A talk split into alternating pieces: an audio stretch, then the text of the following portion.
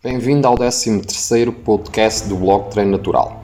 No 12º podcast terminamos com a pergunta do João que foi Como é que lidas com o medo de fracassar? Olha João, eu nunca tenho medo de fracassar, porque o fracasso depende muito da tua perspectiva, sabias? Vou dar-te um exemplo. Thomas Edison, um empresário e pesquisador, inventou a lâmpada, mas um jornalista perguntou-lhe Fracassaste 10 mil vezes até descobrires a lâmpada. Ao que ele respondeu: Não, não, eu descobri 10 mil maneiras que não funcionam.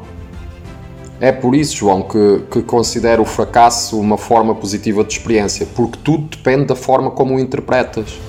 Se alguma vez precisar viver na rua, vou viver na rua, sem medo de falhar. Desde o primeiro dia que criei o blog Treino Natural, pensei que ia ser um sucesso. Sabes porquê? Porque farei tudo o que estiver ao meu alcance para que isso seja possível. Uma parte importante para combater o fracasso é apenas fazer o trabalho a que te propusestes. Se te empenhares e fizeres todo o trabalho que é preciso fazer, acabarás mais cedo ou mais tarde por lá chegar. O problema da maioria das pessoas é parar de fazer o trabalho antes de conquistar o sucesso pretendido. Sempre que fracassei, não cruzei os braços. Pelo contrário, posso dizer-te que esses foram os melhores tempos da minha vida, porque tinha que batalhar com foco, disciplina e determinação e deixei de lado a procrastinação.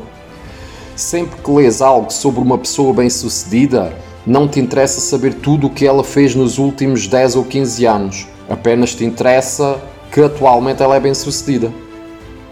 Acredita que essas pessoas afirmam que as dificuldades as conduziram ao sucesso e por isso, apesar de tudo, esses foram os melhores momentos da sua vida e nunca os piores. É por isso que para mim o fracasso é sinónimo de sucesso. Começa sem nada e constrói algo.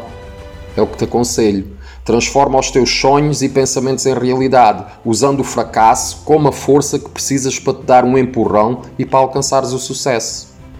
Esta será a melhor altura da tua vida e vais-te sentir abençoado por Deus, acredita em mim.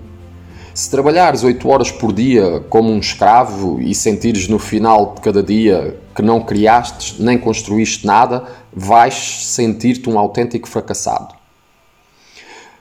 A próxima pergunta é do André que diz: Como começaste no culturismo? Inscreveste num ginásio ou começaste em casa? Olha, eu comecei a praticar culturismo há muitos anos atrás, quando via a forma física do Sylvester Stallone no Rambo 1.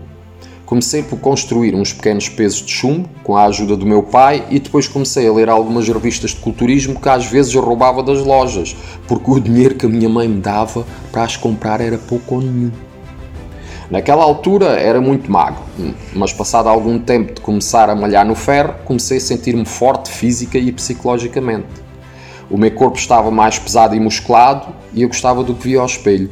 Quando comecei, tinha 13 anos e pesava 58 quilos, mas aos 15 anos já pesava 72. Uh, desde o meu primeiro treino percebi que esse era o meu legado e o amor pela musculação foi sempre crescendo, mesmo com poucos recursos, como te disse há bocado. Adorei ver os meus resultados físicos, adorei ver os meus resultados psicológicos, adorei sentir-me forte. Adorava treinar e ainda hoje adoro. O esforço que faço durante os treinos faz-me sentir bem e não tem a ver com adquirir uns abdominais definidos, mas sim com o bem-estar, o sentimento de disciplina e de dever cumprido. Quando treino, sinto-me realizado. Pronto. O Samuel pergunta: Gostas de algum tipo de mídia? Se sim, qual? Bem, Samuel, uh, não sou muito adepto das mídias. Já expliquei isso em vários sítios, especialmente no meu blog. Uh, afinal, existe tanta merda disponível que até me paralisa o cérebro.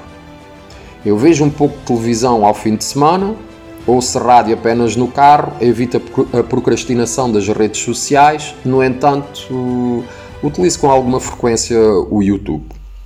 Antigamente lia muitos blogs, mas infelizmente a maioria dos bons blogs uh, desapareceram. Sei que os bloggers que eu seguia foram desistindo e apenas os consigo encontrar em alguns podcasts que ouço. Por isso decidi criar o blog Treino Natural, assim como estes podcasts, porque sinto que os temas que gosto de ler ou de ouvir não existem lá fora. O António pergunta: Que tipo de música costumas ouvir? Olha, António, uh, vou deixar a resposta a essa pergunta para o próximo podcast, por isso não o percas.